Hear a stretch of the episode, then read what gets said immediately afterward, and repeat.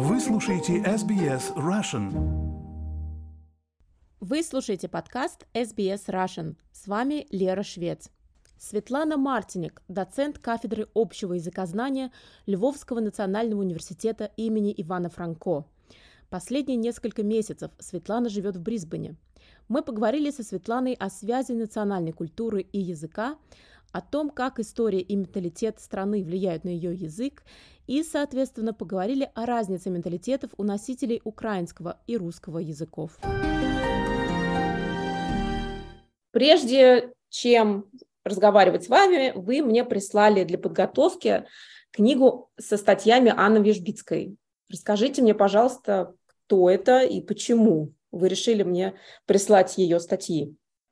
Анна Визбицкая – это академик. Она родилась в Варшаве, живет она в Канберре. Сейчас это почетный профессор Австралийского национального университета.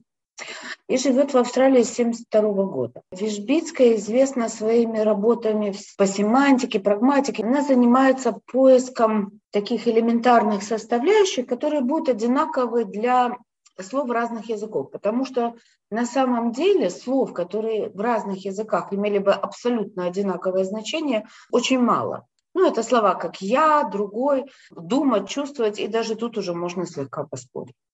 Ну, вот это ее семантический метаязык, который она разрабатывает для того, чтобы сравнивать разные слова в разных языках, которые вроде бы мы используем при прямом переводе. И у нее есть очень интересная работа, работа 1996 года, где она анализировала культурные концепты и особенности русского языка именно как зеркало ментальности. Она пишет э, о том, что самые ключевые слова для русской культуры – это душа, судьба, тоска. Но это как бы менее интересно, опять же, можно оспаривать.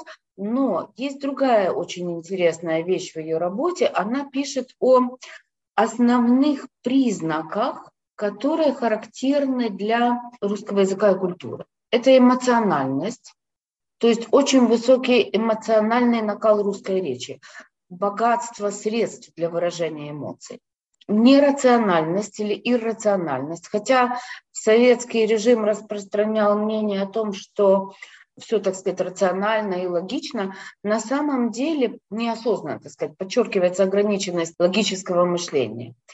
И речь идет о непостижимости, непредсказуемости жизни. Третье, очень важное, о чем она говорит, это неагентивность. То есть ощущение того, что людям не подвластна их собственная жизнь. И вот с этим связана склонность русского человека к фатализму, смирению, к покорности. И, наконец, э, четвертое свойство, о котором она говорит, любовь к морали абсолютизация моральных таких измерений человеческой жизни, акцент на борьбе добра и зла. И вот это очень важно, потому что это есть в русском самосознании, это не осознается.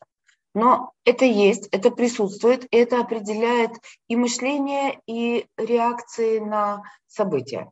Еще вот очень интересное у нее наблюдение. В русском языке достаточно часто встречаются безличные предложения. Там, где только один главный член. По типу э, «знобит», «светало». В украинском языке они тоже есть. Но они как бы менее частотные. Ну, тут требуется специальное исследование, чтобы мы говорили о том, что они действительно менее частотные. Но вот я попробовала сделать перевод.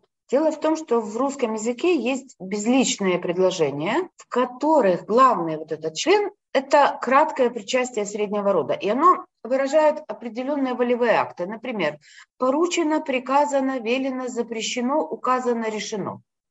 Ну вот, например, велено всех задерживать, не приказано пускать, так?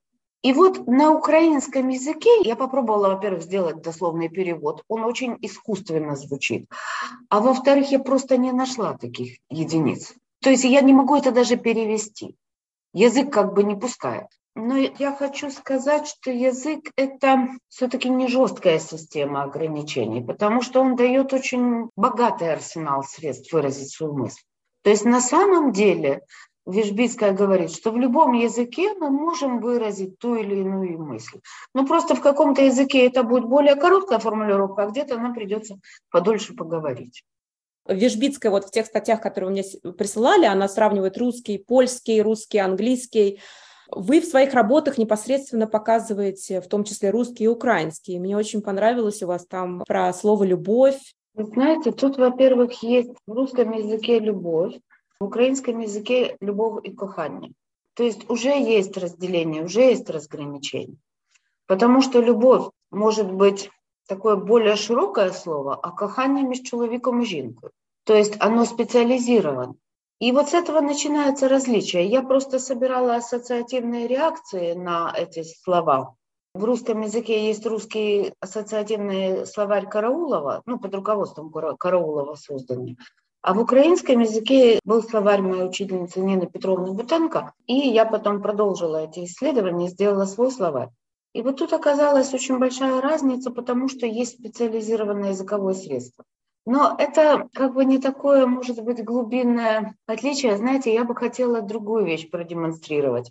Когда одно и то же слово имеет разное значение. Моя приятельница разговаривала со своим близким другом, который из России. И он ее спрашивает, ну как там ваш начальник? Она говорит, какой начальник? Ну как какой? Президент. Она возмутилась, говорит, он мне не начальник. Ну как не начальник? Он же президент так они и не поняли друг друга.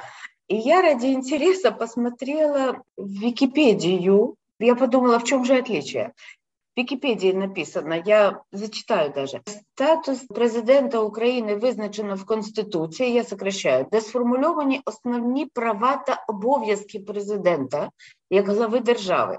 То есть речь идет об его правах и обязанностях. Кроме того, повноваження тобто повномочія, порядок його обрання, а також можливість усунення з поста та припинення його повноважень. Тобто возможность снять его с занимаемой должности и остановить его полномочия.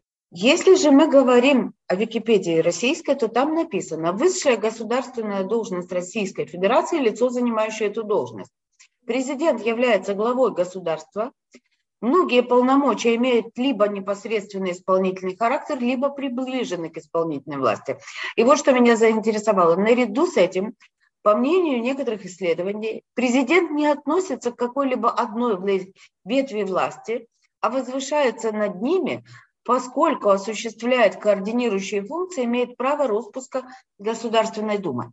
Это же совсем разная постановка вопроса.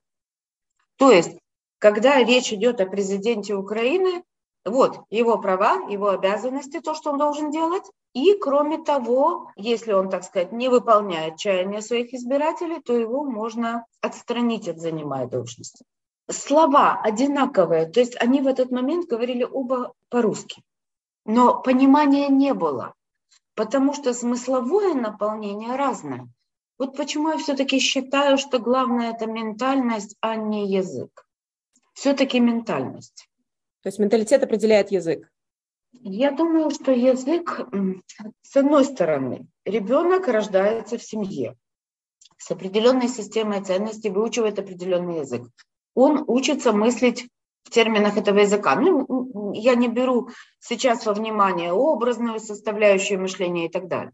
То есть ребенок усваивает готовую такую сетку, которую набрасывает на мир. С другой стороны, это общество прошло определенный путь развития.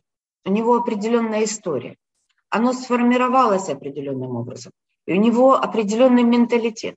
Вот этот пример, который я вам привела, он, по-моему, очень показывает вот это отличие, какие смыслы мы вкладываем в слова. Вроде бы дословный перевод, но не совсем. Есть такая в последнее время развивается направление философия embodiment, воплощение. То есть язык – это в первую очередь язык человека. Так, то, как мы говорим. Томас Найджел когда-то написал статью «How is it like to be a bat?» Как это быть летучей мышью? То есть мы не можем себе представить, что чувствует летучая мышь, потому что у нас нет этого локатора. То есть, во-первых, в первую очередь на язык влияет наши особенности цветовосприятия, да, потому что, например, был бы это язык существа, который не воспринимает цветов, не получает основную массу информации через э, визуальный канал, язык был бы другим. То есть влияет то, какие мы есть. Во-вторых, конечно, влияет наша история. Но потом язык запечатлевает наш опыт, нашу историю. А вот э, если возвращаясь к Вежбицкой, я с ней абсолютно согласна по поводу слова «авось». Я даже зайду дальше и скажу, что мне кажется, это в принципе слово описывает э, русскую такую ментальность. Да. А есть какое-то слово, как вам кажется, которым можно описать украинскую ментальность? Но есть какие-то определенные ключевые слова культуры. Ну, во-первых, это слово воля очень важное для украинской культуры. Во-вторых, э, я когда-то дала своей аспирантке тему «Гидность», и буквально через месяц после этого началась революция гидности. Так, то есть как-то мы интуитивно определили, что это слово очень важное для культуры, потому что буквально через месяц началась революция, которую так назвали. Поэтому, наверное, это вот эти слова. Воля, гидность. Почему вы решили заниматься вот именно этим направлением лингвистики? Вы знаете, мне кажется, что это очень важно, потому что когда мы изучаем культурные ценности разных народов, вот, например, для украинского народа очень важная вещь – незалежность. Так? Это же очень важный концепт. Мы узнаем очень много про этот народ. То есть в этом случае через язык мы проникаем ну, как бы в сознание, в душу этого народа. И поэтому это очень важно, как народы видят друг друга, как они видят сами себя. Обычно не совпадает то, как ты себя видишь и как тебя видят другие. И это, в общем-то, важно, но ну, особенно, когда сейчас и межкультурная коммуникация, и, как видите, даже войны. То есть это важно понимать, знать.